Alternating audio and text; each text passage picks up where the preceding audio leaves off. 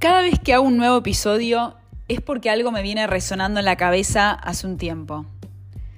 No es que las ideas me surgen porque sí, sino que en este caso es una temática que vengo hablando mucho con mis amigas.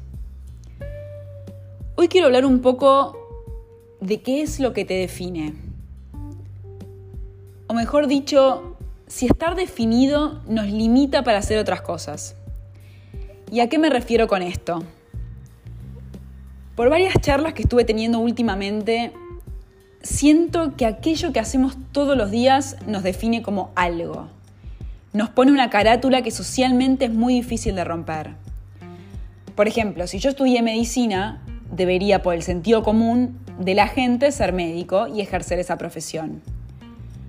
Por ende, socialmente voy a intentar mejorar la calidad de vida de otras personas. Si sos arquitecto, construís o diseñás obras y así sucesivamente con todas las demás profesiones. Ahora, ¿qué pasa si estudié 10 años medicina, ejercí, me especialicé, pero sin embargo no me considero 100% médico? ¿Y a qué vengo con esto? A que últimamente siento que hay muchas personas, por lo que vengo percibiendo y escuchando, que si bien estudiaron una profesión, no se definen con eso que estudiaron. Y por momentos me da la sensación de que al no estar definido por eso se genera como una angustia grande. Y empiezan a aparecer un montón de cuestionamientos y un montón de preocupaciones. Pero también siento que con estas angustias, de alguna manera, se empieza a abrir una búsqueda de algo más. Es por eso que en el episodio de hoy vengo a romper un poco o a que pensemos en realidad si realmente somos aquello que estudiamos o ejercemos o si también nos consideramos como algo más. Hace poco estaba hablando con una amiga, a quien un poco le dedico este episodio, y me dice, siento que el trabajo no me llena, que tengo que buscar otros espacios para sentirme feliz, para sentirme plena. Y esos espacios hoy tienen que ver con hacer otras cosas totalmente distintas a lo que hago. Mi amiga es una persona que le gusta muchísimo el café, es realmente adictiva al café y también le gusta mucho escribir. Entonces yo le respondo, pero no entiendo, no entiendo por qué buscas esa plenitud en eso que hoy estás haciendo y que ocupa la mayor parte de tu vida, la mayor parte de tu tiempo, la mayor parte de tu energía. Le dije, ¿por qué no pensás en abrirte un emprendimiento de café? Un lugar donde se unan el café y la escritura, ¿Por qué no haces más veces por semana ese taller de, escritura que tanto te gusta? ¿Por qué no pensás en escribir un libro de café? Y así sucesivamente mil cosas. Increíblemente tardó como cuatro días en responderme ese audio y cuando lo hizo me dijo, tuve que ir a terapia en la semana para hablar de esto y tu audio me hizo muy bien.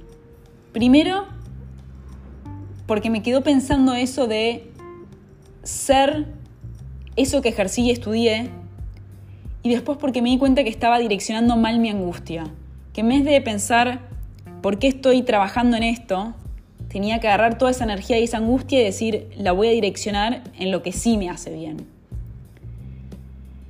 Y un poco por eso decidí hacer este podcast.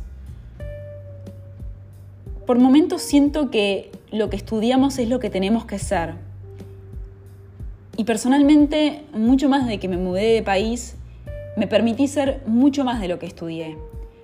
Me reencontré primero por necesidad, haciendo cosas que nunca pensé que iba a hacer, y después porque me di cuenta que encasillarme en algo, en eso que socialmente me encasillaba, aceptaba que era lo que ejercía y no me permitía ampliar la búsqueda. Como era esto y tenía este rótulo socialmente impuesto, no podía hacer otra cosa. Hasta que pensé, ¿por qué no puedo hacer otra cosa? ¿Por qué no puedo hacer esto y puedo hacer otra cosa? ¿O por qué directamente no puedo hacer otra cosa? Siento que somos mucho más de lo que estudiamos o de lo que hacemos todos los días. Y que inclusive podemos tener mucha más capacidad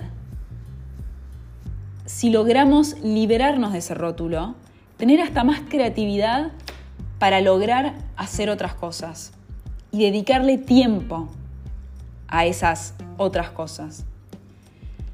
Me parece bueno que nos planteemos esto y que pensemos